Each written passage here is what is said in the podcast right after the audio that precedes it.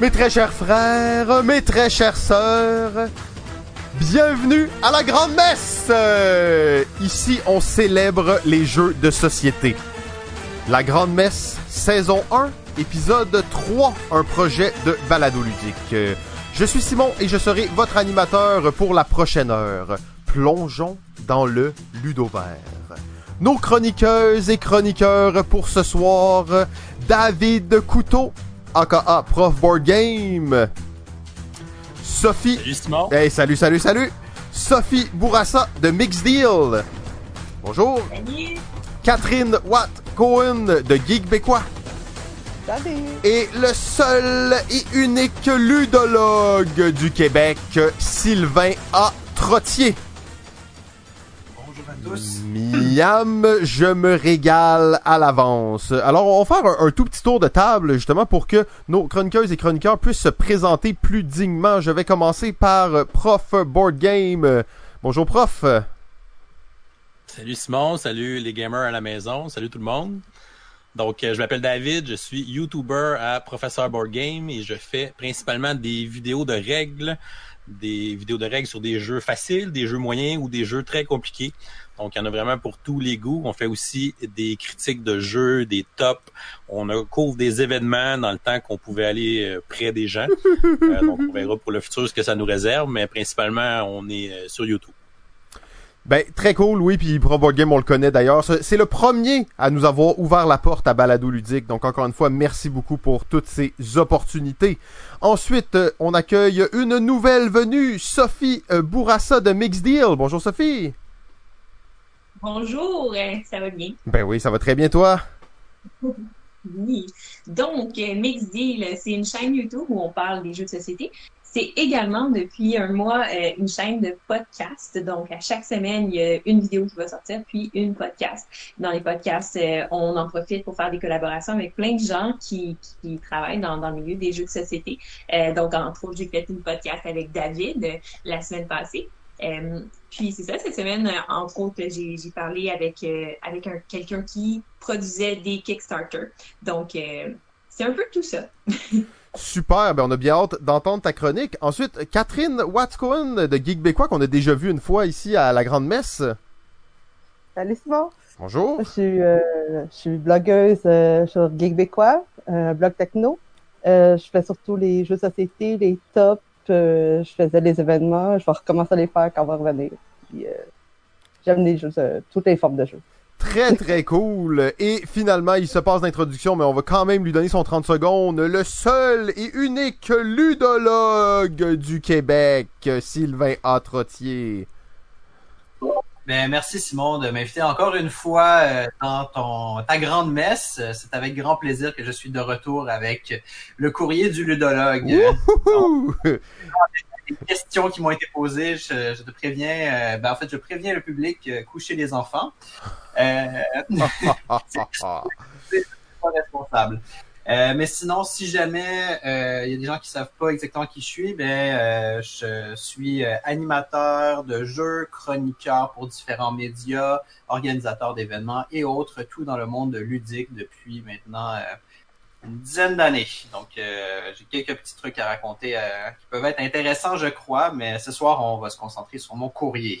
Sérieusement, il y a des gens qui savent pas c'est qui le ludologue? Qu'est-ce que vous faites? Qu'est-ce que vous faites? Allez vous informer! Allez vous informer. Alors, sans plus tarder, on va lancer ça, cette grande messe. Euh, bon, vous savez, c'est un laboratoire, on fait des expériences, on essaie des choses. Euh, on veut vraiment célébrer le jeu sous toutes ses formes. Et euh, je vais commencer avec un petit éditorial, comme à l'habitude. Aujourd'hui, le print and play est au programme. Le print and play, est-ce que c'est une tendance qui est là pour rester?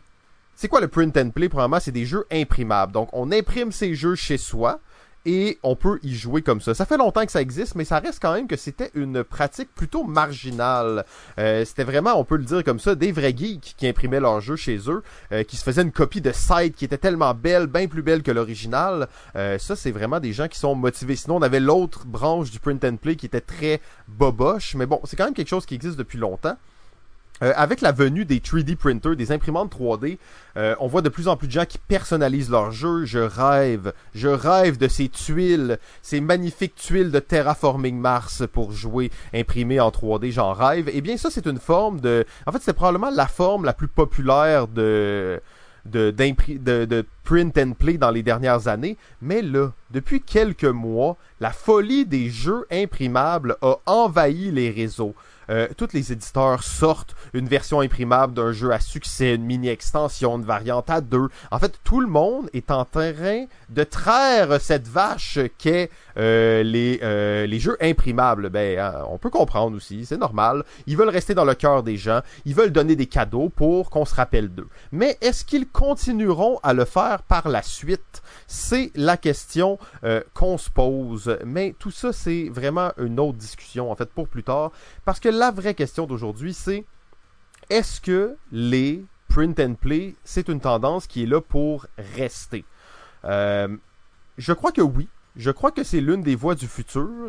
Euh, c'est quelque chose que les, boutiques et les distributeurs n'aimeront pas du tout dans le futur. Je peux vous dire que ça va être un gros débat. Comme le Kickstarter a fait mal à des gens et c'est devenu une tendance, je pense pas que le, le, jeu imprimable va devenir une aussi grosse tendance que le Kickstarter. On n'est pas dans cette veine-là, mais on est dans quelque chose qui va s'implanter graduellement et qui va grandir graduellement avec les gens. Euh, et en fait, ce que ça fait, c'est que ça révolutionne le monde du jeu de société. En fait, ça le fait passer à l'ère de la dématérialisation des choses. Euh, on pense comme l'ont vécu les livres, les films, les jeux vidéo, la musique. Le jeu avant, tu devais l'acheter pour y jouer. Maintenant, tu dois avoir des fichiers pour l'imprimer chez toi. Bien entendu, ça prend du matériel, ça prend plein de choses, mais c'est possible de le faire, donc ça change la façon dont, euh, dont on peut concevoir le jeu. Euh, sérieusement, depuis un an, les print and play me fascinent complètement. En fait, ça me fascine tellement et à voir tout ce qui se passe là, je me suis dit, je pourrais partir un projet spécial qui ne serait que sur les print and play. Euh, d'ailleurs, Catherine de, de Geek a écrit un article qui recense toutes les print and play disponibles euh, dans cette période de COVID. c'est quelque chose vraiment à, à aller regarder parce qu'il y en a beaucoup et il va en avoir de plus en plus. Mais bon, là, encore une fois, on est en train de déborder. Les sujets qui passionnent, ça fait déborder. Pourquoi le print and play est la voie du futur? Je vous ai énuméré quelques points qui peuvent permettre justement euh, de croire qu'il y a quelque chose derrière ça. Ils sont tous discutables. Je vous dis pas que ça va devenir la grosse tendance, que tout le monde va commencer à imprimer des jeux chez eux demain, mais c'est quand même quelque chose à surveiller. C'est écologique, premièrement. Vous allez me dire peut-être, ah, c'est pas si écologique que ça.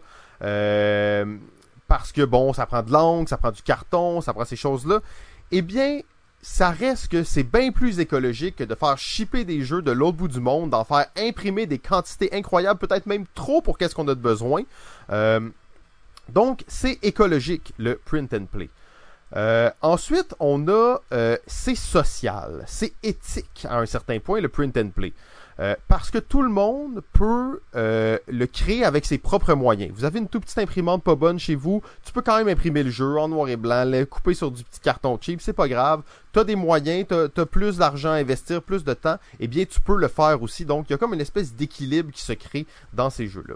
Ensuite, c'est anti-impérialiste, ou on pourrait dire, mettons, euh, anti-capitaliste à un certain point, parce que probablement ça rend euh, les jeux plus abordables. On comprend qu'un éditeur qui vend un jeu 30$ pourrait maintenant le vendre 5$ en version print and play, donc le rendre vraiment plus accessible à beaucoup de gens. Et ça fait baisser le prix. En plus, ça l'enlève presque tous les intermédiaires entre on va pas dire entre l'auteur et, le consommateur parce qu'on veut on veut pas non plus euh, négliger le travail des éditeurs, mais disons entre l'éditeur et euh, le consommateur, ça l'enlève beaucoup d'intermédiaires et peut-être même qu'on pourrait voir apparaître une espèce de Steam des jeux print and play euh, qui serait le distributeur par excellence. ensuite, bon, ça court-circuite vraiment plein de choses parce que ça, grâce à ce qu'on appelle l'Internet, ça permet en fait de d'avoir accès à un jeu japonais full obscur vraiment rapidement, alors qu'avant il faudrait attendre qu'il soit traduit, qu'il se rende jusqu'ici. Donc il y a plein d'étapes qui sont court-circuitées. Euh, finalement, en fait, c'est un hobby euh, de créer des jeux, de créer des print and play. C'est un hobby. C'est euh, une activité presque entre l'artisanat et le bricolage. Donc, c'est une activité créative qui permet de comprendre un peu comment les jeux sont sont faits et sont présentés. Peut-être même qu'on va voir une nouvelle profession qui va apparaître, qui serait le le fabricant de jeux local. Donc lui, il fait des jeux à l'unité. Euh, il a ses imprimantes à la maison. Il coupe ça, mais fait de façon artisanale. Donc ta version de site ne serait pas la même que moi. Je sais pas pourquoi j'utilise toujours site comme exemple, mais il me semble que c'est un beau jeu à, prendre en tout cas. Euh, Bon, malgré tout, je pense pas que c'est demain la veille qu'on va voir la majorité des joueurs commencer à imprimer leurs jeux, mais je suis persuadé que c'est une mode qui va continuer de se développer dans le temps avec l'avenue des imprimantes 3D, avec tous ces moyens qui sont de plus en plus simples. Rester alerte, c'est quelque chose vraiment euh, qui euh, qui va exploser dans les prochaines années. Ça va donner la place aussi à beaucoup de nouveaux auteurs que personne connaît. C'est de c'est de l'auto-édition. Ça permet de l'auto-édition ultra artisanale, contrairement à Kickstarter qui est encore une fois un peu plus élaboré. Donc, c'est à suivre tout le monde et euh, ben, continuez de réfléchir là-dessus parce que le print and play, c'est là pour rester. Maintenant que le grand bal est lancé, je vais tout de suite donner la parole à nul autre que Prof Board Game. Bonjour, Prof. Salut Simon. Donc, euh, avec mes quatre, années d'expérience euh, comme YouTuber à expliquer des jeux de société, on, se fait on se fait souvent demander, euh, bon, des fois des trucs ou des, des façons qu'on peut faire, comment bien expliquer un jeu. Fait que j'ai essayé d'analyser ça et de, de me faire un peu une petite liste de, de petits trucs ou des petites affaires que, que je fais depuis longtemps, mais on, on m'a donné, on, on développe une technique pour expliquer les jeux, mais on sait pas trop pourquoi on fait cette technique-là. Mais quand on commence à se poser des questions, mais là, on, on comprend un peu plus pourquoi on fait telle chose en premier, telle chose en deuxième, etc. Euh, fait que j'essaie de parler un peu de mon expérience puis euh, de donner des trucs peut-être pour les gens à la maison parce que c'est pas agréable de se faire euh, expliquer un jeu par quand c'est mal fait ou quand, quand l'explication est à moitié bonne ou que tout a été dans le désordre. Fait que là, on a de la misère à se situer quand on commence la partie. Euh, fait que souvent, si le jeu nous est mal expliqué, ça peut être un gros facteur d'une mauvaise expérience de jeu. Puis évidemment, on veut pas euh, que ça arrive. On veut que, que le jeu soit bien expliqué pour pouvoir profiter euh, amplement de cette expérience-là. Donc, euh, le, le premier obstacle, je trouve, quand on, on explique des jeux ou qu'on apprend des nouveaux jeux, puis on le sait de nos jours, les nouveautés, euh, ça sort à je sais pas combien par semaine qui sort. Là. Ça va vite. Donc, euh, ça va vite. Le, le culte de la nouveauté est très présent. Donc, les gens consomment, consomment, apprennent des nouveaux jeux. Donc, le premier problème dans les jeux, je trouve, c'est le vocabulaire. Donc, euh, dans la vie de tous les jours, je suis enseignant en sciences. On sait que dans la, la science, il y a aussi beaucoup de vocabulaire, mais dans le jeu de société, il y a aussi beaucoup de vocabulaire. On est peut-être plus à l'aise que les gens à qui on explique le jeu.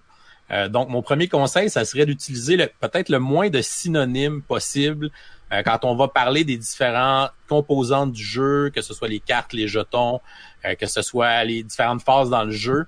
Euh, donc, d'essayer d'utiliser toujours le même terme euh, quand on fait notre explication, parce que sinon, on risque de mélanger les autres. Donc, si par exemple, je sais pas, on joue à un jeu, puis il y a une sorte de carte qui s'appelle des cartes quêtes, ben dans ce jeu-là, ben ces cartes-là, on va les appeler les Si je les appelle les cartes quêtes euh, une fois, puis là, deux minutes après, dans mon explication, je, dis des cartes rencontres, euh, puis dans, dans ma prochaine phrase, je dis des cartes aventure, mais si je réfère toujours à la même affaire, puis je mets trois noms différents à la même carte, ben ça va être mélangeant pour la personne euh, à qui j'essaie de montrer le jeu. Fait que contrairement à vos travaux de français, ben on utilise moins de synonymes quand on explique un jeu pour pouvoir justement euh, moins mélanger la personne à qui on veut l'apprendre. Faut utiliser ça les bons mon- mots. Faut utiliser les bons mots, on s'entend, là. Ouais, utiliser les bons mots puis pas c'est ça, pas, pas de synonyme pour pas mélanger. Tu peux après, tu sais, dans les quand ça fait plusieurs fois que tu joues, que la personne est plus habituée que ce jeu-là, euh, mais tu sais, lors d'une première partie, une première explication, on essaierait d'en s'en tenir à la base, euh, puis de nommer chaque ch- chose avec son propre nom, euh, sans lui donner d'autres noms autour de ça. Pour aider à comprendre un peu le vocabulaire puis tous ces, ces termes-là, Euh, une étape qui pourrait être intéressante à faire avec les gens avec qui vous voulez expliquer votre jeu, c'est de faire le setup du jeu avec eux. Euh, tu sais, de pas setuper le jeu euh, avant qu'ils arrivent, puis comme ça les autres arrivent, tout est monté, tout est placé. Euh, mais de vraiment prendre le temps de le faire avec les gens avec qui vous allez jouer, et puis de guider un peu le setup dans le sens, hey, ben voici ça c'est telle sorte de carte. Hey, toi veux-tu les mélanger, place-les là. Hey, toi veux-tu faire des piles avec telle telle sorte de jetons? Fait que ça te permet de nommer les composantes en même temps que tout le monde euh, les place autour du plateau.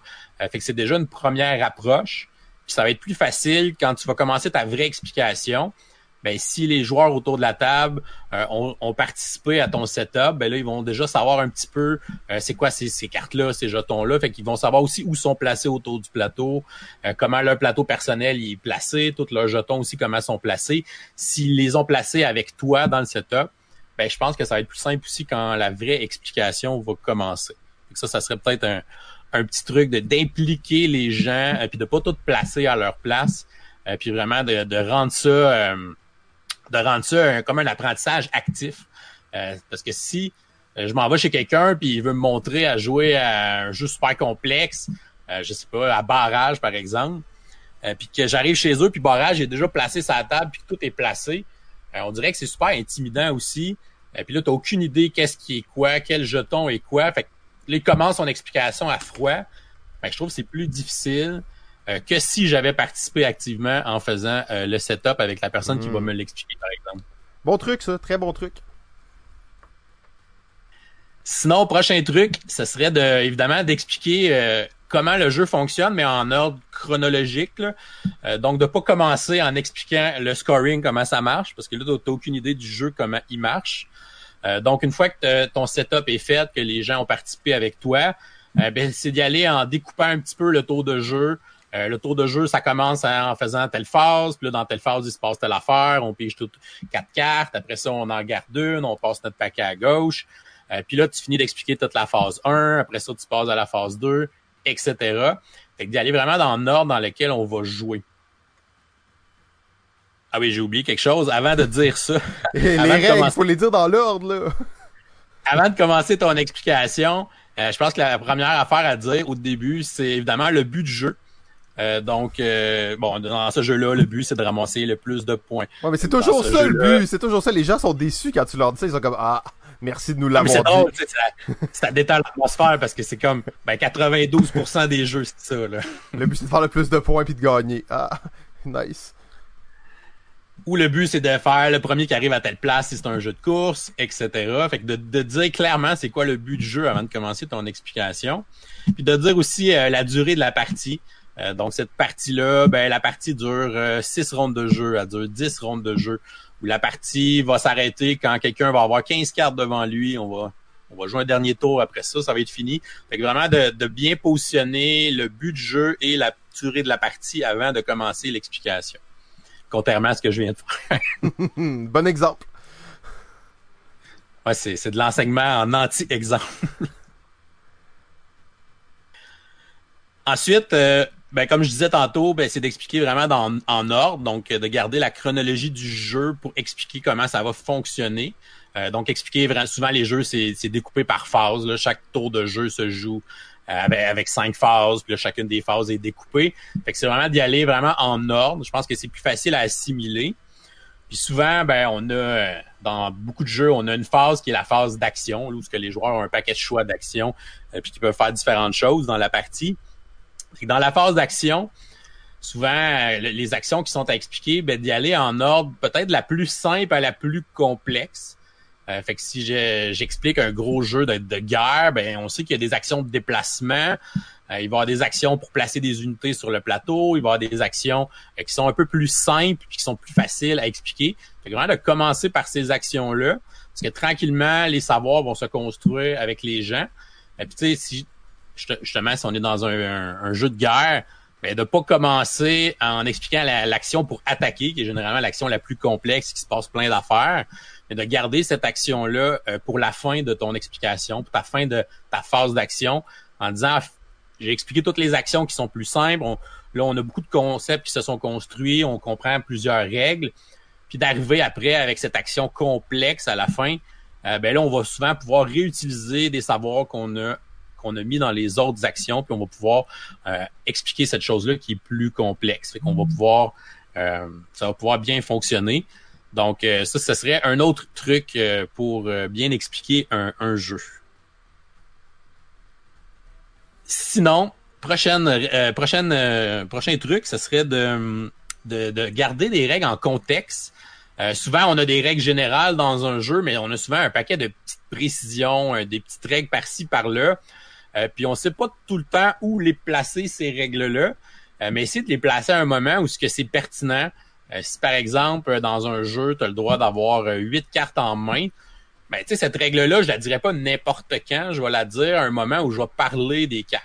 si par exemple, j'explique une action, je te dis, tu peux piger une carte, ah, puis là, en passant, ben, t'as le droit d'avoir huit cartes maximum. Fait que si t'en as plus, t'en défausses, puis t'en gardes huit.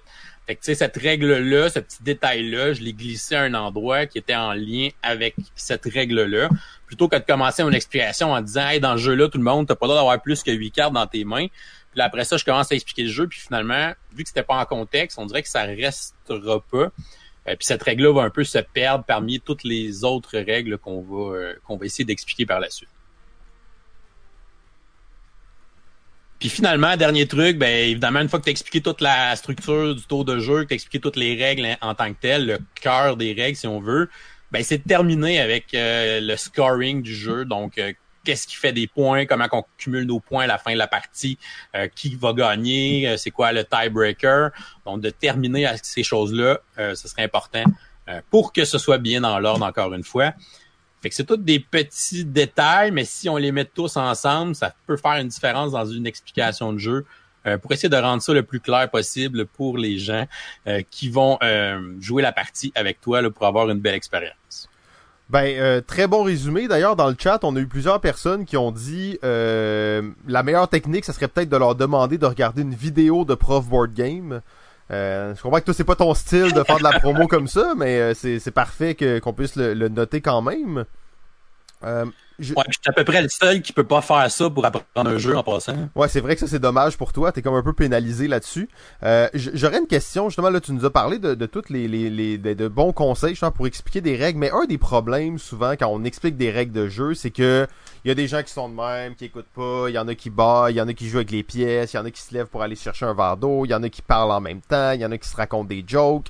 Euh, il y en a qui posent plein de questions. Comment tu gères ces gens-là, toi qui es en plus un, enseignant, donc euh, c'est quoi ton, ton style de gestion quand tu expliques les règles de jeu?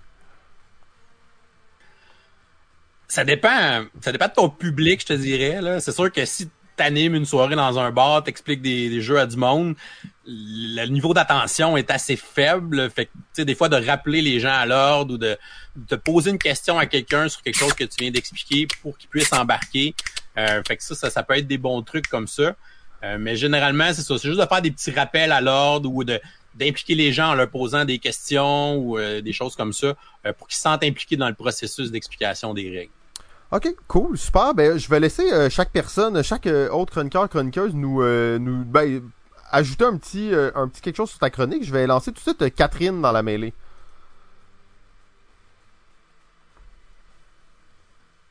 Oui. J'aime beaucoup comment il explique parce que moi, c'est avec mon déficit d'attention, des fois, si ça va pas droit au but, si je connais pas le but du jeu, j'écouterai même pas. Moi, je suis le genre de mauvais public, c'est ça mon déficit d'attention, que je vais colorier en même temps, que je vais bouger, je vais bouger avec les pièces. Puis euh, il faut quelqu'un le passer avec moi. Si le jeu est déjà. Moi, faut c'est le contraire, il faut que le jeu soit déjà placé. Ah, ok, fait que c'est ça, parce qu'on m'explique le jeu en le plaçant je resterais ou je vais être tanné. Un gros jeu, ça, justement, comme barrage. Le placer, je suis déjà. Mon attention est finie. ok, je vais passer. les gamers, hein, c'est pas tous des spécialistes pour les règles.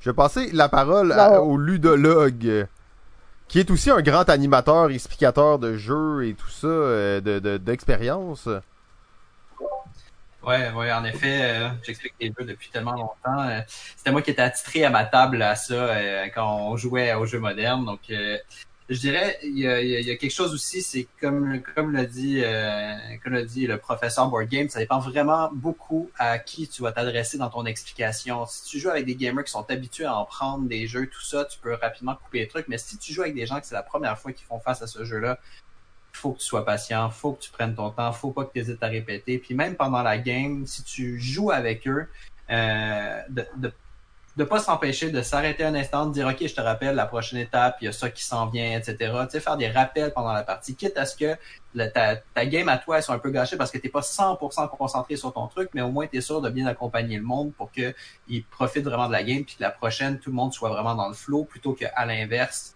Euh, toi, tu étais concentré sur tes trucs, tu laissé un peu les autres derrière, puis ils sont un peu frustrés parce qu'ils n'ont pas tout compris. Puis en plus de ça, ben, ils perdent parce que ils ont pas été aussi optimales que toi. Donc, tu sais, euh, il faut vraiment penser au monde avec qui tu joues lorsque tu fais tes explications aussi. Je rajouterais ça euh, un petit peu en, complément de ce que dit euh, le prof. Il est tellement gentil, ce gars-là. Il est tellement gentil. c'est fou, c'est fou. Donc, c'est correct de se sacrifier pour les autres, hein, c'est ce que je comprends. je vais maintenant passer la parole à Sophie, Sophie Mixdeal, la pusheuse de son groupe de jeu. Donc, elle doit être habituée d'expliquer des règles, elle aussi. oui, effectivement. C'est moi euh, qui dois lire les règles de mes jeux, mais aussi des jeux euh, souvent de mes amis. Oh, et ça, c'est terrible. Ça, c'était. J'espère que tu charges pour ça. Eh, pas encore, mais je vais commencer par exemple. Tranquillement. Mais, mais oui, euh, un autre truc aussi euh, que je trouvais important, tout dépendamment avec quel type de joueur je vais jouer, euh, c'est de pas rentrer dans les petits détails subtils. des fois, tu as des jeux qui ont beaucoup d'exceptions, puis des fois, on est tenté de toutes les expliquer pendant qu'on explique les règles, puis on perd tout le monde. Donc, souvent, ce que j'aime faire, c'est omettre ces petites exceptions-là, puis quand ils se présentent dans le jeu, là, de les expliquer au moment opportun pour justement raccourcir un peu la période d'explication des règles. Très cool, très bon point, merci beaucoup. Euh, prof, un petit, un petit mot de la fin là-dessus c'est des beaux compléments ce que vous, avez mis. C'est, vrai que c'est des bons trucs aussi pour, euh, faire que l'explication soit mieux, puis euh, qu'on embarque plus vite dans le jeu aussi. D'expliquer quelques petites affaires en cours de route ou après le premier tour, quelque chose comme ça. Très cool. Mm-hmm. Ben, euh, merci encore une fois, euh, prof, pour euh, ces, conseils. De toute façon, quand moi j'explique un jeu, c'est mon show. C'est moi qui décide qu'est-ce que je fais. C'est d'ailleurs Antoine le disait dans le chat, c'est un art expliquer un jeu. Quand j'explique un jeu, je veux que ça soit fait à la perfection. Je relis les règles avant pour être sûr. Je veux que ce soit un spectacle. Je veux que les gens l'apprécient. Et une phrase que je dis toujours quand j'explique un jeu, je dis fermez-vous là parce que je répète rien. Fait que vous êtes mieux d'écouter, sinon c'est votre problème. Donc, sans plus tarder, nous allons y aller avec une nouvelle à balado ludique que nous n'avions jamais vue avant. Eh bien, euh, c'est Sophie de Mix Deal. On est très très content que tu sois avec nous, Sophie. Merci beaucoup euh, d'avoir accepté de te joindre à la grande messe. Et euh, sur ce, je te laisse maintenant la parole pour ta chronique. Ben, ça fait plaisir. Merci beaucoup de m'avoir invité. Euh, ma chronique aujourd'hui, ça va être cinq trucs pour augmenter son expérience de jeu, euh, l'améliorer en fait, tout dépendamment, dans le fond, indépendamment de à quoi vous jouez. Euh, qu'est-ce que vous pouvez faire à la maison pour que ça soit une expérience qui soit plus le fun? Donc, euh, on rajoute du matériel entre autres, mais pas juste ça.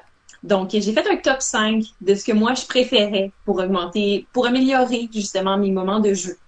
Donc, en, en, dans le fond, en pas nécessairement en ordre, mais les cinq, dans les cinq choses que j'ai amenées, et dans le fond, on a le playmat. Là, j'en ai un mini parce que sinon, euh, fait que ça, c'est le playmat, entre autres, euh, du jeu Les 40 voleurs de Jack Bro.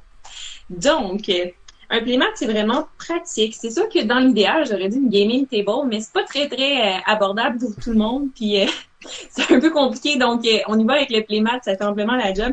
Ce qui est le fun avec un playmat, entre autres, c'est quand on joue à des jeux où il y a des cartes sur la table, c'est que les cartes ne collent pas à table. Fait c'est facile d'aller les chercher, ça glisse bien, puis c'est plus agréable, euh, dans le fond, en tout et pour tout, pour jouer au jeu. Donc, ça, c'est un euh, des items que j'aime bien pour les jeux. Une autre chose que je trouve hyper pratique, c'est d'avoir des contenants pour les pièces de jeu. Mhm. Donc, dans les jeux où il y a plusieurs tokens que tu dois avoir, euh, d'avoir des petits contenants pour pouvoir les, tenir plutôt que les laisser sur la table, là, ça se fait tout. Puis là, il y en a qui roulent, puis là, ça tombe par terre. Puis là, fait que d'avoir des petits contenants. Puis moi, ben, j'ai trouvé une solution vraiment pas chère chez Dollarama. Les copes en silicone. Les copes en silicone. Dis-nous que c'est ça, non? Non! Ah, c'est pas ça. Non! C'est un peu bizarre. c'est un peu bizarre ce que j'ai trouvé comme truc, mais ça fonctionne. Euh, il y avait des petits, des petits ensembles de cendriers pour le camping. de trois fleurs différentes. Chez Dollarama l'été passé dans la section été. Puis ça fait parfait. Fait que j'en ai acheté un paquet euh, cette journée-là. Fait que la vendeur, la, la madame à la caisse, ça m'a trouvé un peu bizarre. Elle trouvait que je fumais pas mal beaucoup. Mais c'est pas grave. Maintenant, j'ai mes petits cups qui s'empilent super bien aussi pour se ranger. Puis euh, c'est vraiment le fun. Très bonne Puis idée. un petit conseil quand vous... Oui, excuse. Très bonne idée, très bonne idée. Oui, puis un petit conseil quand vous mettez vos jetons là, dans les petits cups, ben euh, prenez-en qui ont des euh, fonds ronds parce que c'est plus facile pour aller chercher les trucs. Mais les petits cups en silicone, c'est vraiment cool. Puis euh, pour ceux qui veulent vraiment y aller all-in sur Board Game Geek, ils sont malades leurs petits comptes, leur, leur petit, c'est ça leur petite affaire en silicone. Mais ils sont un peu plus chers que des cendriers chez Dollarama, fait que c'est à voir. Une autre chose que je trouve vraiment super le fun, euh, parce qu'il n'y a rien de plus plate dans une game euh, que quand quelqu'un va lancer son CD en plein milieu du plateau, puis là, il va tout sacré par terre. Ah, oui. on va tout déplacer sur le plateau de jeu. Ou sinon, il va lancer ses dés avec un petit peu trop de vigueur, puis là, ça va tomber par terre. Puis là, il faut courir après le dé, puis là, ça continue, ça continue pas, on le sait pas. Fait que bref, un dice tray, ça sauve des vies. En plus, euh, c'est rembourré, puis c'est en tissu souvent. Là, il y en a en, en plusieurs formats, mais moi j'ai vraiment comme un, un petit velours à l'intérieur. Fait que ce que ça fait en plus, c'est que ça, ça coupe le son. Fait que s'il y a des enfants qui dorment, par exemple, à la maison, mais tu lances les dés là-dedans, ça fait pas de bruit.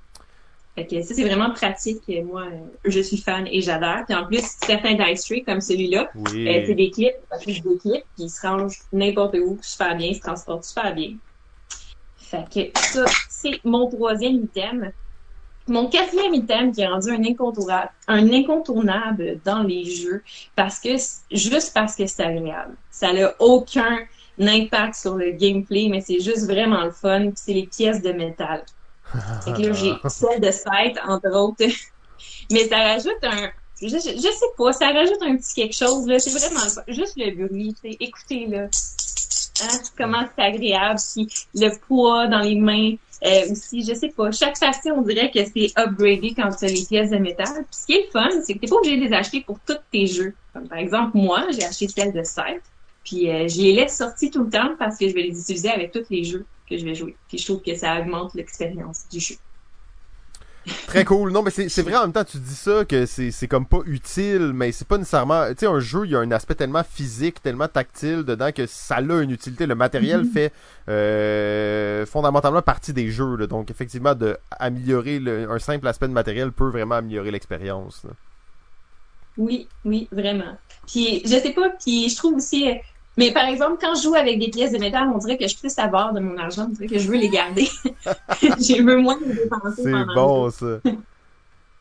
Puis euh, finalement, la dernière des choses, c'est pas un item, fait que je l'ai pas pour vous montrer. Fait qu'il faut prendre une- des notes euh, parce que c'est vraiment vraiment cool pour ceux qui le connaissent pas encore. C'est le site internet Melodize.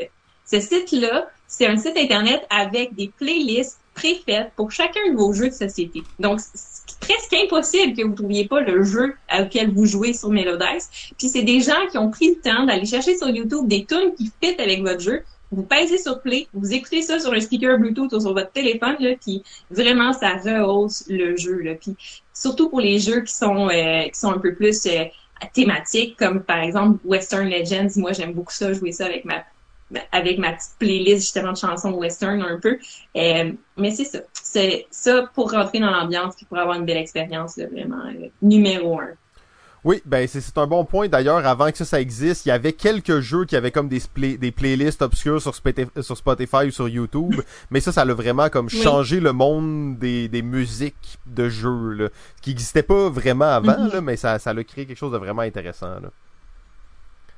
Oui, vraiment. Puis tu sais, t'as certains jeux qui vont avoir leur soundtrack. Là. Je pense par exemple à, Shadows of Killfort qui en a un titre de piano puis tout ça. Puis t'as certains jeux de Simon qui retournent sur Kickstarter puis leur excuse c'est de faire une soundtrack. Là. Fait que finalement ils ont ça pour le jeu. Là. Mais mais c'est ça. C'est ça c'est une version euh, plus économique. Puis, euh, ben fun. Très très cool. Ben euh, merci là. Maintenant, ça c'est des, des bons conseils. Je suis sûr que t'en as plein d'autres justement, des, des, des, des idées de pour euh, pimper ta table de jeu, euh, augmenter l'expérience. J'avais peur que ce soit pas euh, que ce soit pas euh, PG, ben, que ce soit pas pour un public général, mais finalement c'était tout du matériel très convenable. Euh, je vais donner la, la parole à, à nos collaborateurs et collaboratrices. On va commencer par Prof Board Game. Toi, tu fais quoi là, pour augmenter ton expérience de jeu à part jouer tout nu dans un jacuzzi? C'est pas dans mes habitudes en Ah, passant. ok. C'est mon numéro 6. Ben, la musique, je trouve ça cool aussi en jouant. Euh, moi, je suis vraiment du type musique de jeux vidéo. Fait que souvent, je mets des soundtracks de jeux vidéo quand je joue à des jeux de société. Hmm. Mais cette année, j'ai goûté à la table de gaming Oh. euh, que Sophie a nommée au début. J'ai été super chanceux. euh, c'est mon père qui m'a fait ça en cadeau. Euh, il a fabriqué avec du bois qu'il a bûché sur sa propre terre à bois. Oh. Euh, c'est vraiment une table homemade 100%. Et euh, au début, j'avais mis un petit tapis en feutre euh, parce que bon, c'était la première fois qu'on fabriquait ça, on savait pas trop comment faire, quoi mettre comme matériaux. Euh, puis après un an, je l'ai eu l'année passée, euh, j'ai décidé de changer mon tapis de feutre pour un tapis de néoprène. Puis là, c'est comme c'est rendu une Cadillac des tables de gaming. Donc euh, la table de gaming, c'est vraiment une belle un, un bel ajout. Évidemment, c'est sûr que c'est très dispendieux. Ceux qui ont qui ont quelqu'un dans leur famille ou qui sont habiles eux-mêmes de leurs mains, c'est vraiment une belle chose à faire pour avoir euh, une belle place pour jouer à vos jeux de société à la maison. Je vais essayer de vous mettre une photo, un lien d'une photo dans le chat là, pour ceux qui veulent aller voir. Oui, ben oui, c'est clair qu'on veut voir ça. Là. Ça, c'est comme le produit de luxe qui arrive depuis quelques années, mais tout le monde rêve d'en avoir une dans la maison. Ça m'étonne pas que Prof Board Game en ait une chez lui. Je suis vraiment content. Euh, ensuite, on va euh, passer à 4. Oui, moi aussi, j'ai, euh, j'aime beaucoup Melodice avec la, la musique thématique du jeu qu'on joue en ce moment. Puis, euh, qu'est-ce que je fais aussi, c'est que je prends des nappes unies de couleurs différentes, dépendamment du jeu. Des fois, quand il y a des contours noirs, parce que ma table est noire, puis quand des fois il y a des contours noirs, je vois pas bien. Puis là, j'aime ça mettre une, une, une nappe. J'en ai plusieurs couleurs unies. Mais sans, sans motif, là, c'est ça, une nappe juste d'une couleur. Sans motif. Ça. Très cool, très cool. Ben, c'est un bon conseil. Euh, le ludologue, qu'est-ce qu'il fait, lui, pour euh, pimper ses, ses parties? Euh, en fait, moi, je vais, je vais répondre, je vais plutôt euh, dévier puis répondre à deux trucs que j'ai vus dans le chat que je trouvais, que je trouvais intéressants. Euh, j'ai vu euh, Epictus euh, qui parlait de ASMR avec des pièces de jeu. Euh, je voudrais juste te dire qu'il y a euh, Mademoiselle Mathilde de Gigamic qui a fait ça. euh, donc, je l'envoie dans le chat. Tu pourras aller écouter ça. Donc, elle prend des pièces de jeu de Gigamic puis elle fait de l'ASMR avec. Euh, puis, euh, sinon, on avait euh, Cyril Ronde qui parlait de faire de l'origami avec euh, avec des pièces de jeu. Ben, en fait, il y a un groupe Facebook qui s'appelle les ludistes origamistes. Donc, ils font du euh, ils font de l'origami pour ranger euh, les pièces de jeu. Donc, donc j'envoie aussi le lien dans, le dans le Oh, c'est pas le ludologue pour rien. Euh, de mon côté, moi, pour, euh, pour pimper mes parties et mon expérience de jeu, je fournis les gants et le purel à tout le monde qui se pointe chez nous. Et j'ai maintenant une table. Euh, c'est pas une gaming table, c'est comme une table euh, de ping-pong. On joue là-dessus, deux mètres de chaque côté. Et c'est très cool. On a un petit bâton là, pour pousser les pièces. Donc, c'est ça euh, mon expérience de jeu. Mais euh, merci beaucoup, Sophie. J'espère qu'on aura la chance de, de te ravoir à la Grande Messe et à d'autres projets de balado ludique parce que j'ai- j'aime beaucoup cette approche. Ben, oui, mais merci. Puis je voudrais rajouter quelque chose sur la gaming table. Je l'ai pas mis parce que ça coûtait plus cher. Fait que là, j'étais comme, faut que je trouve des trucs que tout le monde peut avoir à la maison. Mais moi, personnellement, j'attends avec impatience chez nous. Puis vous pouvez le commander aussi. Mais c'est un investissement là. Euh, j'attends avec impatience le Game Toppers. Donc, vous pouvez aller voir ça sur Kickstarter, c'est en précommande, c'est très cher, mais c'est c'est un top de gaming table qui va sur la table, puis euh, qui se clip super bien, puis euh, ça vient en deux parties dans un sac. Tu clips ça ensemble, tu as des clémats qui sont faits pour fitter là-dedans, tu as des porte-verres, t'as all package deal, là, c'est vraiment très luxueux, mais très très cher. Mais vous irez voir ça, des gaming toppers, euh, des game toppers, excuse. Mais moins cher Euh, qu'une table, j'imagine. là. C'est comme entre les deux, mettons. Là. Ouais, ouais, mettons, Ok. mettons, mais Ok. Ouais. C'est- ça se rapproche, ça se rapproche. C'est le... C'est juste, c'est pour ceux qui n'ont pas l'espace d'une deuxième table à la maison puis qui veulent avoir, dans le fond, expérimenter là, le, le luxe d'une gaming table. là. Moi, je trouve ça vraiment fabuleux. Puis le service est ex- est exceptionnel. Fait que je vais le plugger en même temps. Puis euh, si vous aimez ça, pimpez vos jeux. Parce que je t'ai entendu dire ça, ça me fait rire. Parce que ma vidéo qui va sortir cette semaine, c'est Pimp mon jeu et c'est ma première. Et ça va être avec Terraforming Mars. Donc, huit façons de pimper ton Terraforming Mars pour le ramasser, pour, pour le rendre, en fait, version ultra deluxe. Donc, ça sort ce mardi. Euh, si vous voulez vous abonner à ma chaîne, puis aller voir ça, ben, ça va être. Très cool. Ben, en plus, Terraforming Mars, c'est un de mes jeux préférés. Je rêvais d'envoyer mon Terraforming Mars sur une rue euh, un peu louche à Montréal pour me faire un peu d'argent. Je vais maintenant passer la parole à, à Catherine euh, Watts-Cohen de Geek Québécois. Oui, salut. Euh, je vais vous parler de, du jeu Conversion. C'est euh, un jeu hybride qui relie le jeu de table avec une application. Euh, le- une de mes passions, c'est les prototypes puis rencontrer les créateurs. Alors, le, le créateur, justement, dans le chat, salut Nicolas. Euh, en fait, je présente euh, son jeu. C'est semi-coop, si on veut. C'est des personnages cachés. C'est les forces du bien contre les forces du mal. Ça ressemble à un plateau de clous. Il y a des il y a un plateau. Là, on, a, on choisit euh, notre euh, qu'est-ce qu'on veut faire comme action. Euh, le bien, le but du bien, c'est d'aller tuer le grand démon à la fin, le big boss. Et le, mal, c'est de convertir tout le monde. S'appelle conversion. Alors, une des actions qu'on peut faire, c'est convertir un bien en mal ou un mal en bien. Euh, c'est ça, les, là, on a le, plateau personnel, comme ça. Ça, c'est le plateau central fait en miniature pour notre plateau personnel. En auto, on écrit le numéro de la manche en haut. Ici, on écrit l'action qu'on veut faire. On peut soit se déplacer d'une pièce à l'autre. Les pièces, il y en a 40.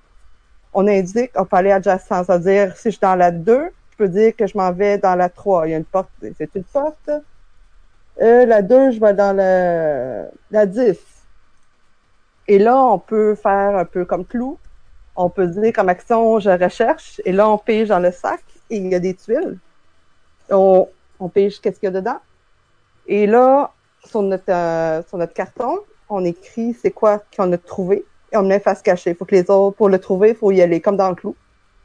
Et là, euh, le but, c'est d'aller trouver le grand démon avec la, la salle de- des tombes. Alors, euh, c'est ça, on, on cherche le, on cherche la, clé pour ouvrir la crypte, pour aller trouver ouvrir la tombe. Et on, on se promène. Là, la façon de convertir, c'est quand on est deux dans la même case, on peut décider de essayer de convertir un l'autre. Dans ce temps-là, vu que c'est des personnages secrets, on sort de table, on se va un face, une, face à face, et on essaye, on bluffe ou on dit la vérité si on est un bien ou un mal, pour pouvoir, euh, c'est ça, pour savoir si on fait l'action ou non. Parce que si on convertit quelqu'un qui n'est pas notre équipe, ça fait perdre des points. Et euh, qu'est-ce que j'ai pas dit aussi, c'est que c'est un jeu d'ambiance de groupe. Ça joue jusqu'à 12 personnes, peut-être au moins 4. Ça joue, puis euh, ça vient, euh, ça dure de 45 minutes à une heure et demie, dépendamment de, si on réussit à convertir tout le monde ou si on réussit à faire le, à vaincre le grand démon. La dernière fois qu'on a joué, ma fille, euh, elle a trahi sa race, elle était méchante, puis elle est allée ouvrir la crypte, puis elle a déclenché la fin de la partie assez rapidement. Elle a gagné quand même. là, là, mon, euh, c'est ça. Puis le, c'est un auto-éditeur, auto-fabricant. Il fait tout à la main chez lui. Euh, l'application, le, le plateau, euh, les pions sont en, euh, sont en pierre semi-précieuse. Ouh. Et- oui. oui. Puis euh, le plateau, c'est euh, on télécharge l'application et on promène notre téléphone dessus avec une NFC. Ça compile les points comme ça, les actions qu'on veut faire. Sinon, ça fonctionne aussi par le site internet. Euh, c'est ça. Très cool. Ben ça, c'est un, un proto que ça fait longtemps que toi tu testes, tu l'as testé plusieurs fois. Tu dis, je sais que toi t'es une, une grande testeuse de prototypes. Là, toi, tu, là, la version que tu nous présentes là, ça a l'air d'une version euh, pas mal Oui. finale. Mais c'est- En fait, en fait c'est la version de mon garçon qui était euh, offerte par l'auteur lui-même. Parce que mon garçon, il a beaucoup aidé à, à participer beaucoup. Euh, la première fois que l'auteur est venu chez nous, il a lu les règles. euh, mes deux enfants ont joué, puis ils ont beaucoup aimé ça. Mon garçon a fait des critiques constructives, il a proposé d'autres choses, euh, il a, ça, il a, il a proposé d'autres options de conversion en arrière euh, des plateaux personnels. On a les tableaux de conversion, qu'est-ce qui transforme quoi en quoi. Puis euh, on, on a suivi l'auteur pendant un an. Puis mes enfants encore demandaient des nouvelles, qu'est-ce qui se passe, est-ce qu'il va sortir son jeu, est-ce qu'il va... euh, Puis là, il est revenu un an plus tard. Puis là, on a refait une partie, en fait deux parties. Puis encore, mon garçon, là, il a dit c'est le meilleur jeu au monde, puis il était super heureux. Fait que là, le, le créateur est venu il a offert une autre personne avec une dédicace dedans. Ah, ben c'est vraiment très cool. Euh, c'est le fun d'avoir. euh, je, je sais pas si t'as euh, nommé le nom de l'auteur. Si on peut juste le renommer, j'ai comme manqué cette information là. C'est c'est Nicolas Desauniers Soucy. Et l'illustrateur, c'est Yannick Bouchard. Très cool. On a mis les infos tout, euh, euh, dans, dans, le, dans, dans le chat, justement, si vous voulez aller voir le site web de ça.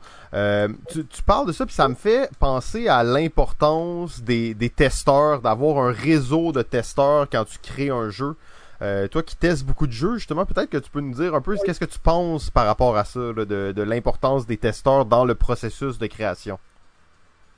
Mais c'est important de tester avec un plus grand public possible pour, pour tester justement. Moi, c'est ça que j'ai déficit d'attention. Le, chez ma fille, elle est sérieux TDAH avec un TOC. Euh, mon garçon, il est plus doué que la moyenne de son âge. Puis mon, euh, mon chum, des fois, a de la misère à distinguer certaines couleurs.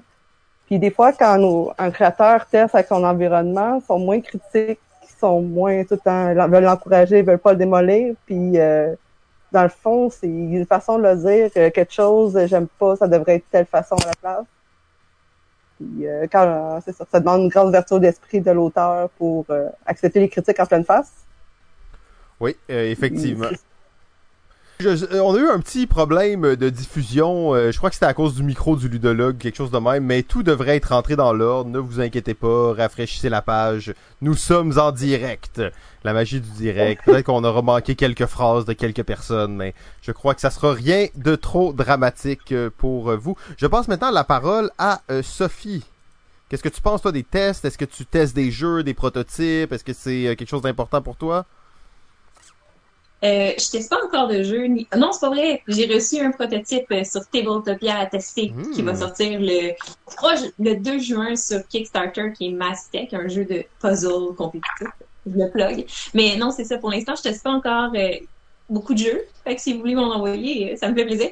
Mais je trouve ça super important. Comme tout dans la vie, euh, tester, tester, tester, c'est super important.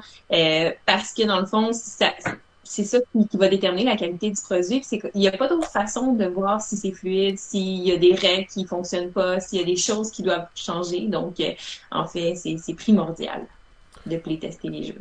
Très bon point. Je pense que tout le monde est d'accord là-dessus. Euh, essayez pas de faire des jeux sans les tester. Euh, Catherine avait, je pense, quelques points à, à rajouter. Je vais te laisser la parole. Euh, oui, en fait, euh, il y a un autre euh, coop qui est, euh, en construction maintenant. Ça s'appelle la CAGE, la coopération des auteurs en jeu, de jeux d'édition. C'est basé à Trois-Rivières. Et c'est une coop pour euh, aider euh, aux auteurs à se faire connaître, à construire leur jeu. Il y a un processus de test pour les présenter dans des cafés ludiques au Québec. Ça s'appelle Proto-jeu. C'est tous les premiers de... trois- Une fois par... Voyons, je m'entends quatre fois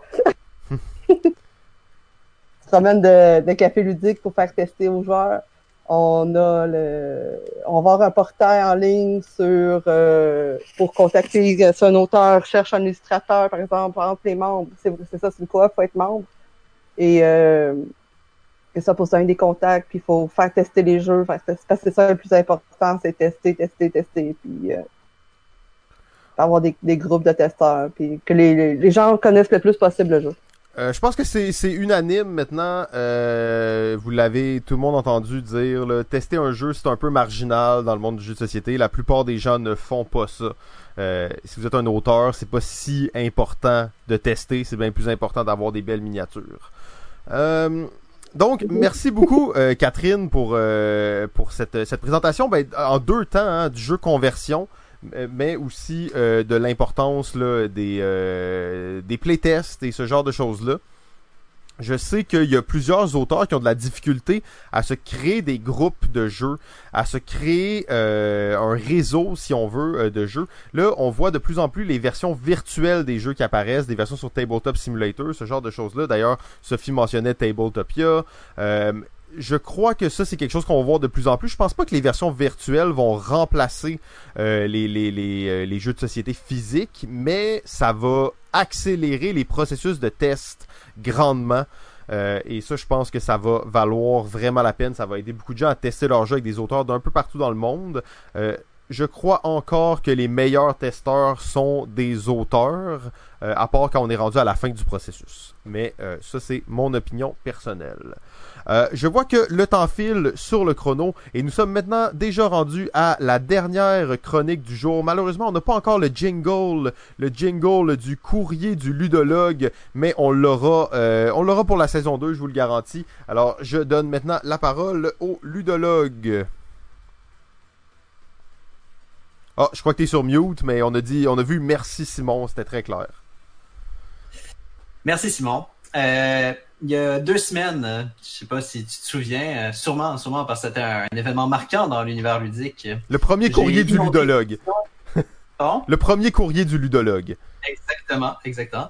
Euh, j'ai à ce moment-là inondé l'émission et les internets de ma grande sagesse de ludologue. Et suite à cet événement, euh, ma foi, historique, euh, qui a sûrement été euh, le plus grand succès qui est connu balado ludique à ce jour, Effectivement, c'est vrai. ma boîte courriel a été inondée de demandes d'aide. Euh, vraiment, il y, a, il y a énormément de problèmes dans l'univers du jeu et euh, il faut un sauveur et je crois que je suis euh, ce sauveur. Ouh, alors là, si, tu- si je comprends bien, tu nous as préparé des, des, des réponses aux questions des auditeurs et auditrices. Exactement, exactement. C'est- pourquoi il va me faire grand plaisir, Simon, euh, aujourd'hui de réitérer euh, l'exploit et de faire à nouveau un courrier du ludologue pour euh, propager mes plus mauvais conseils qui soient aux joueurs du monde entier. Les plus mauvais? Les plus mauvais? aux- Non, les meilleurs conseils. Les plus pertinents, les plus Oui, pertinents. ouais. ok, c'est bon, parfait. Je le être sûr qu'il n'y a pas de confusion. Là. Donc, je lance la première question à l'écran. Oui, bien sûr. Fais-la apparaître. C'est là. Parfait. Donc, Alexandre G demande J'ai un groupe d'amis de 57 joueurs m'excluant et nous avons une salle de 50 joueurs debout. Nous avons 1h43 minutes à combler et nous aimerions un jeu complexe, mais sans que personne n'ait besoin de lire les règlements. Aussi, 6 de ces joueurs sont en chaise roulante, 2 sourds, un aveugle et 17 intolérants au gluten. Il est important de mentionner que mon emploi est en jeu là-dedans. J'aurai soit une promotion ou une démission selon si 86% ou plus des gens ont apprécié le jeu. Donc, quel jeu devrait-on jouer? C'est pas une vraie question que t'as reçue, ça. C'est pas une vraie question que t'as reçue. à, à Alexandre que, euh, pour le bien des auditeurs, que toutes les questions que vous voyez ici sont des vraies questions qui m'ont été posées par des vraies personnes et ce sont des personnes qui sont autres que moi ou euh, personnes directement reliées à Balado Ludique. Donc, euh, c'est vraiment entièrement neutre. Et les fautes d'orthographe, ça, c'est la personne, c'est tel quel. Exactement. Il n'y a aucun, aucune retouche, aucun retravail. Donc, je vais me permettre de répondre à Alexandre. Bonjour Alexandre. J'imagine à ta question que mes conseils sur les jeux à brûler, qui étaient répondus il y a deux semaines, t'ont bien aidé. Et c'est pourquoi tu reviens me voir, avec beaucoup d'espoir. Je te remercie de ta confiance. Ici, la réponse sera plutôt facile. Connais-tu le film Battle Royale? Ceux qui ne, connaîtraient, qui ne connaîtraient pas, je vous invite à aller voir. Hunger Games, c'est la même chose. Ouais, un petit peu plus agressif. Mais, comme tu as un petit local, le jeu devrait se régler dans les délais requis. 1h43 minutes, une salle euh, plutôt réduite pour 50 personnes, je pense que ça devrait se faire. Et le meilleur dans tout ça, c'est que comme tu risques d'avoir un seul survivant, et qu'il sera bien heureux d'avoir survécu, tu risques d'avoir 100% de satisfaction, qui devrait t'aider à dépasser le 86% de satisfaction. Mais si jamais ton joueur survivant décide de faire son difficile en parlant de choses banales comme euh, un stress, post-traumatique ou autre fabulation du genre, euh, tu peux t'arranger pour remplir toi-même les formulaires de satisfaction des personnes décédées. Euh, personne ne pourra se plaindre. Wow, wow, wow, wow, wow. ok, alors on va passer à la prochaine question avant que ça dégénère trop. On est en train d'inciter les gens au crime ici. là. Ça commence à être grave ce soir-là. Les La courriers. chronique du- d'Halloween. La chronique d'Halloween. Hey, j'ai hâte d'entendre le jingle des courriers du ludologue. Moi, j'imaginais que c'était un petit truc tout joyeux. T'avais- Est-ce que- est-ce que t'avais terminé pour Alexandre ou euh, parce que là j'ai peur qu'on se- on ait des problèmes légaux là? Vas-y, vas-y, euh, on peut passer à la prochaine, mais en gros, euh, je lui disais que c'était, ça allait être une belle activité de juste penser à prévoir une équipe de nettoyage. Je voulais juste dire que euh, Balado Ludique se détache de tous les propos de ses euh, chroniqueuses et chroniqueurs Juste pour être, juste pour que ça ait été dit, là, donc, prochaine Parfait. question. Oui, juste avant de passer à la prochaine question, j'aimerais souligner que Simon a approuvé chacune de mes réponses. Donc, nous avons Simon G.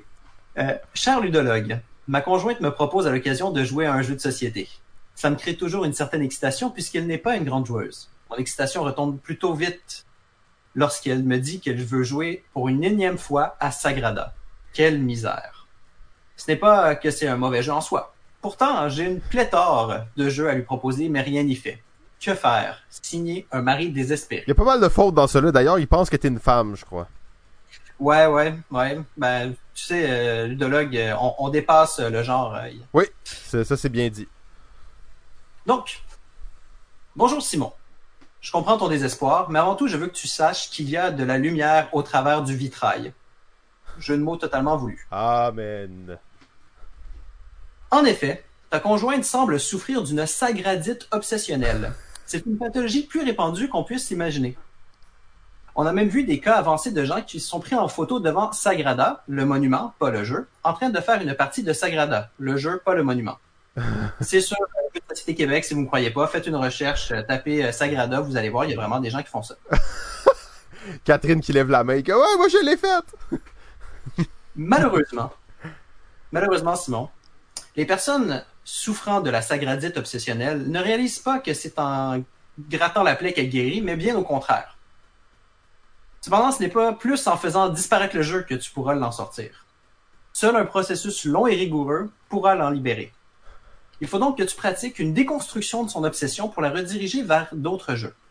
Je te liste ici, les cinq premières étapes sur les 72, telles que recommandées par euh, le guide de euh, la guérison de la sagradite obsessionnelle. Étape 1. Il faut autant que possible que tu l'écrases à ce jeu pour la dégoûter d'y jouer. Donc tu te, dois de te sacrifier, de passer des heures à t'entraîner en solitaire au jeu. Ça tombe bien, c'est un jeu qui joue aussi en solo. Mais l'idéal serait que tu joues tous les rôles à la fois. 2 il faut que tu remplaces tes fenêtres par des vitraux. Ainsi, elle n'aura plus besoin de sortir le jeu pour admirer la beauté de ses composantes. Point 3. Le point 3 fait référence au point 58, donc ce serait un peu trop long à t'expliquer, il faudrait que je traite les autres avant. Donc on passe au point 4. Il faut que tu places les éléments de jeu dans, un, dans des endroits insolites et désagréables, comme mettre des dés dans son repas ou sur le plancher au pied du lit. Ainsi, elle va associer le jeu à des moments inverses du plaisir. Piler sur un dé, c'est pas comme piler sur un Lego, mais presque. Là. Euh, ouais, euh, pour avoir fait l'expérience, ce n'est pas agréable. 5. Fais-la jouer à Azul. C'est le même jeu de toute façon.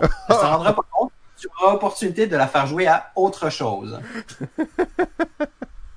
Je te rappelle qu'il y a 72 conseils euh, à suivre. C'était les cinq premiers. Euh, Je t'invite à faire tes recherches pour la suite. Mais dans tous les cas, si rien de tout ça ne fonctionne, tu peux toujours lui proposer d'aller dans une des soirées de SA, soit les sagradistes anonymes. Sur ce, je te souhaite bonne déconstruction. Ouh, c'est difficile, c'est difficile, ça me fait peur. Je, suis content de pas euh, de souffrir de cette maladie-là. Je savais même pas que ça existait. J'envoie tout de suite la prochaine question. On a euh, Ghislain M qui me pose la question. Cher ludologue, j'ai d'initier ma blonde aux jeux de société, mais elle est mauvaise perdante et moi je gagne tout le temps. Du coup, elle ne veut plus jouer avec moi. Que faire? Bonjour Ghislain. Je constate après ta question et celle de Simon juste juste avant que les couples sont directement mis en danger par les jeux de société. La réflexion facile serait de ne plus pratiquer le jeu, mais ce serait une hérésie et contraire à ton bien-être. Le jeu fait partie des besoins fondamentaux avant manger, dormir et respirer dans mon interprétation de la pyramide de Maslow. Cependant, le besoin social et le besoin d'amour sont plus hauts dans la pyramide. Ainsi, on peut conclure que ta blonde est moins essentielle que ton besoin de jeu. D'ailleurs, je voudrais en profiter euh, de ce petit moment qui, qui m'est offert à Balado pour annoncer le lancement de Ludo Tinder. Euh, une application où tu mets une photo de ton jeu préféré et si tu matches, tu as une Ludo Date. C'est 100% approuvé ludologue. J'ai d'ailleurs des parts dans l'entreprise. Et on offre même un package de lancement avec un forfait soirée spéciale à la récréation. Je dis ça comme ça. Donc euh, sur ce, euh, Simon, Ghislain, euh, je te souhaite beaucoup de plaisir et j'espère te voir t'inscrire bientôt à Ludo Tinder. Euh, J'ai pas le choix de devoir mettre une petite parenthèse là-dessus. Soyez très prudents parce que c'est comme ça que le ludologue euh, rencontre ses prétendantes lorsqu'il les voit en date euh, à la récréation, en date ludique. Donc euh, soyez prudente si vous vous faites expliquer un jeu par le ludologue, il va se pointer, il va faire un peu son charme habituel, euh, son comment on dit ça, son charisme vampiris, euh, vampirique euh, pour peut-être euh, faire des problèmes. Je, je, je ne suis pas du tout sûr de saisir de quoi tu parles, Simon, voyons. Bon, on n'ira pas dans les détails ce soir, c'est bien entendu une messe pour toute la famille. Euh, je, je vais, euh, d'ailleurs, là, je vois que le, le chrono tourne. Euh, on va y aller tout de suite avec la dernière question, si ça te dérange pas. Parce que l'autre me semblait très longue, on va la garder pour une prochaine fois. Mais c'est surtout que la dernière, je voulais vraiment avoir la réponse parce que parce que c'est- ça aurait pu être moi qui la pose celle-là. là. D'accord. Ça va me faire plaisir de t'aider, Simon. J'ai Mathuel qui me demande Je cherche un jeu à jouer en faisant caca, mais je ne veux rien mettre sur mes genoux et je n'ai pas de surface plate à proximité. Je voudrais donc un board de bonne dimension qui flotte au bon niveau et cherche un jeu de plusieurs heures avec mes problèmes de digestion. Une idée. Ah oui. Donc, euh, bonjour Simon et euh, bonjour, euh, bonjour Mathieu, pardon. Quand il Euh, flotte, là, je, suis- je, suis per- je suis persuadé qu'il parle qu'il flotte dans le bain, là, pas qu'il flotte dans les airs. Là. Je sais pas, mais j'ai des solutions pour lui. Donc, bonjour Mathieu, et accessoirement Simon parce qu'il nous a dit avoir le même problème. Tu fais bien de me poser la question. Beaucoup se demandent la même chose, mais n'osent l'avouer. Pour ton problème, la solution est toute simple. Il te suffira de faire quelques achats. Premièrement, pour poser l'essentiel de ton matériel de jeu, tu pourras, euh, à défaut de, de faire flotter, euh, te procurer un TV tray tu sais, ces trucs euh, sur lesquels les gens posaient leur TV dinner à l'époque où les gens regardaient encore le câble. J'en ai déjà un d'ailleurs dans lequel je peux manger en allant aux toilettes. là. Exactement. Remplace ta nourriture par du par un jeu. Euh, D'ailleurs, tu devrais sûrement trouver des usagers sur euh, Kijiji à un prix euh, tout à fait raisonnable, parce que qui utilise encore ça? Pour poser tes règles, un rack à magazine est toujours bon. À noter que je suggère de laisser libre le dessus du réservoir de la toilette pour y poser les boîtes de jeu. Euh, aussi, si c'est un jeu avec beaucoup de petites pièces, tu peux acheter un deuxième porte-papier toilette et y accrocher des petits sachets en plastique pour y déposer le matériel. Ça augmente-tu l'expérience de jeu, ça? Ben, je sais pas, on a une spécialiste du matériel de jeu euh, qui pourra y répondre après euh, si Sophie veut, euh, veut nous dire.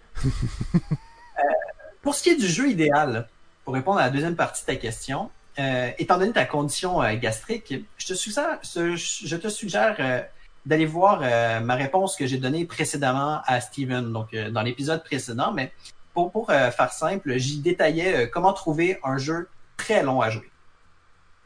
Dans tous les cas, je te recommande d'éviter des jeux avec des dés, à moins que tu ne veuilles découvrir les plaisirs de la pêche à main nue en eau trouble. En espérant que tu sauras trouver tout le matériel nécessaire, je te souhaite bon jeu. Ok, ben dans le fond, là, on a le temps pour la dernière. On a le temps pour la dernière. J'envoie la question directement à l'écran. Il y a Johan qui- qui demande Je suis dans un dilemme éthique et philosophique des plus effroyables. Les joueurs avec qui je joue détestent perdre, mais moi, j'adore jouer. Donc je triche pour perdre, pour pouvoir rejouer avec les mauvais perdants. Mais quand je triche, je me sens mal, parce que j'ai modifié le cours de la partie selon les règles établies. Mais ma triche ne sert pas à gagner, elle sert à perdre pour pouvoir rejouer par la suite. Ce que j'adore, jouer. Je suis tellement habitué à tricher pour perdre que même dans les parties solo, je laisse gagner l'IA, tout d'un coup qu'elle ne veut pas rejouer contre moi. C'est triste, c'est triste. C'est très triste. Non, on a vraiment un cas triste ici. mais, mais j'ai une solution. Bonjour Johan. C'est un problème épineux, je te l'accorde. Mais je crois avoir quelques pistes de solutions pour toi. La plus facile serait de changer de joueur. De toute façon, tu peux en trouver plein pour pas cher dans les groupes Facebook.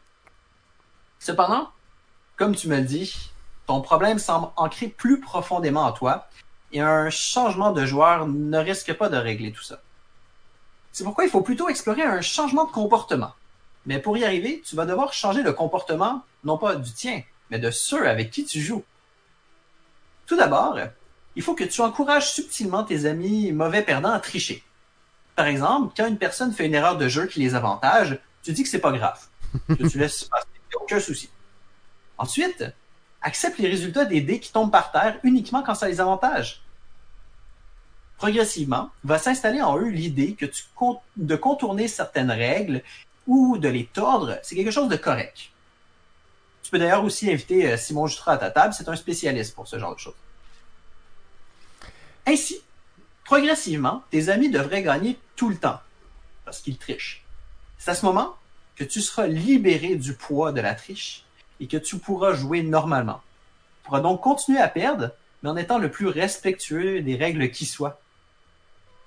Et pour la deuxième partie de ta question, concernant ton problème de triche en jeu solo, je te dirais que c'est complètement autre chose. En fait, ce qui définit le jeu solo, c'est la triche, parce que de toute façon, personne ne regarde. Donc, sens-toi pas mal pour continuer ça, et fais donc ce que tu veux. Par contre, bien important, continue de publier tes résultats excellents sur BGG, même s'ils n'ont aucune valeur, parce que de toute façon, tout le monde le fait. Donc, sur ce, je te souhaite de bien t'amuser à regarder tes amis gagner. eh bien, merci beaucoup, euh, les courriers du ludologue, les meilleurs conseils en ville. Si vous avez des questions sur les jeux, continuez à lui en faire parvenir, euh, parce que, ben, bien entendu, on a toujours besoin de plus de questions, euh, et il est là pour y répondre. Effectivement, tricher pour perdre, c'est excellent aussi. C'est, je l'ai fait aussi souvent que tricher pour gagner. D'ailleurs, si vous connaissez la série, et la série, c'est quoi déjà le nom? Ikaru no Go. C'est un spécialiste du Go qui s'arrange toujours pour arriver à égalité avec les autres joueurs. Tricher pour finir une game à égalité, c'est toujours très excitant. Euh, je vais euh, je vais donner la parole à tous nos, invités justement pour qu'ils puissent peut-être euh, ben, reprendre peut-être des points qu'ils ont trouvé intéressants du courrier du ludologue, mais aussi pour qu'ils puissent conclure un peu leur segment. Donc nous dire bonne journée, nous dire comment les suivre et comment quels sont leurs projets à suivre. Alors Kat Toujours aussi impertinent, c'est très bon.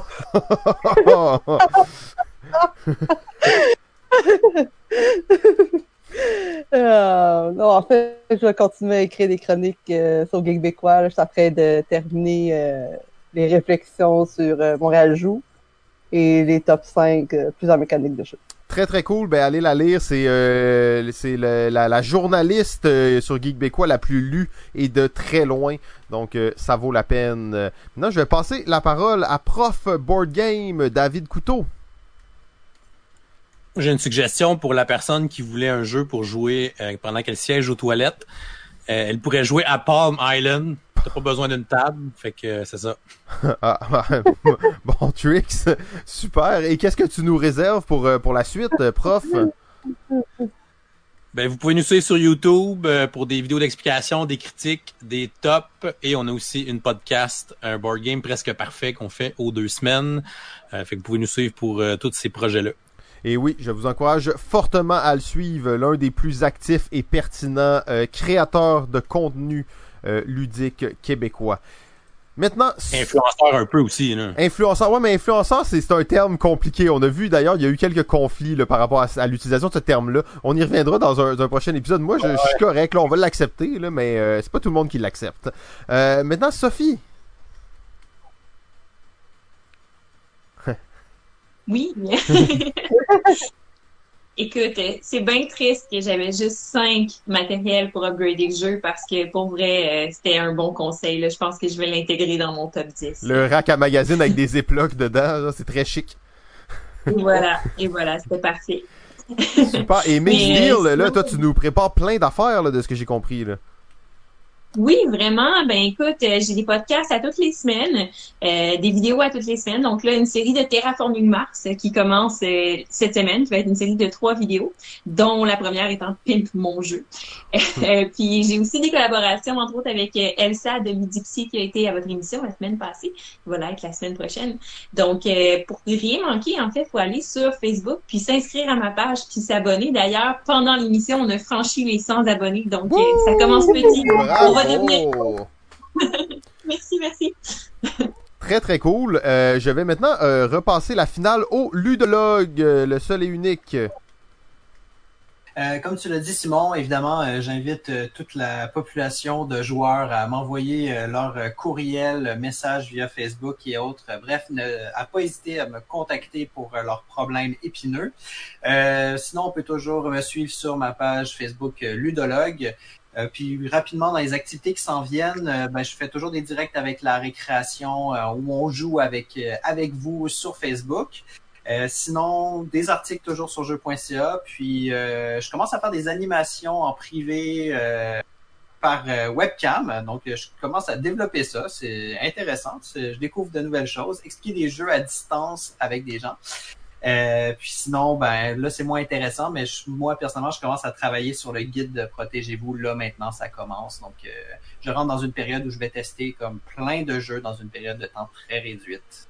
Dans tous les cas, Simon, euh, toi, qu'est-ce qui se passe euh, pour Balado Ludique? Je te relance la balle. Oh, ben pour Balado Ludique, il se passe plein de choses. Euh, plein de choses. On veut pas trop prendre du temps d'antenne. On va tout de suite vous inviter à venir à la prochaine grande messe. La semaine prochaine, c'est la dernière grande messe de la saison 1.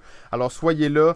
une fois que la saison 1 sera terminée, on va réviser un peu ce qui se passe. Un petit projet sur lequel on travaille qui mérite d'être mentionné sans aller trop dans les détails, c'est que euh, T'as parlé de Zone Proto tantôt. Eux, ils font les premiers dimanches du mois. Euh, ils faisaient ça en fait avant où ils testaient des jeux. Les auteurs pouvaient venir tester des jeux. Eh bien, on, reprend la balle balado ludique les premiers dimanches du mois virtuel. Donc, chaque premier dimanche du mois, on va euh, on va tester des jeux d'auteurs québécois. Euh, ça vaut la peine, c'est intéressant. C'est sûr que c'est pas pour tout le monde, mais ça va beaucoup aider les auteurs. Donc, on le fait en direct, mais le but c'est vraiment juste de reprendre l'activité qui n'est plus vu le confinement pour l'instant et probablement continuer à l'étendre euh, dans le futur en virtuel. Euh, sur ce, oui, soyez pas tristes. La semaine prochaine, c'est la dernière. C'est la dernière de la saison 1. La saison 1 était une saison de test, d'expérimentation. On a fait plein de choses. On va revenir avec la grande messe parce que c'est un projet qu'on aime bien. C'est un projet qui est cool. Et on est à 1h15. Peut-être que ça va être ça la durée de la grande messe au lieu que ce soit 1 heure. Parce que 1 heure, c'est pas facile à respecter. Alors, tout le monde. On remercie encore une fois euh, nos invités. On avait Catherine de Geek Bécois, on avait Sylvain, le ludologue, on avait David Couteau de Prof Board Game et on avait Sophie Bourassa de Mix Deal. Tous les liens pour aller suivre ces gens-là sont dans le chat sur le côté. Et sur ce, je vous dis, on se retrouve la semaine prochaine. Amen.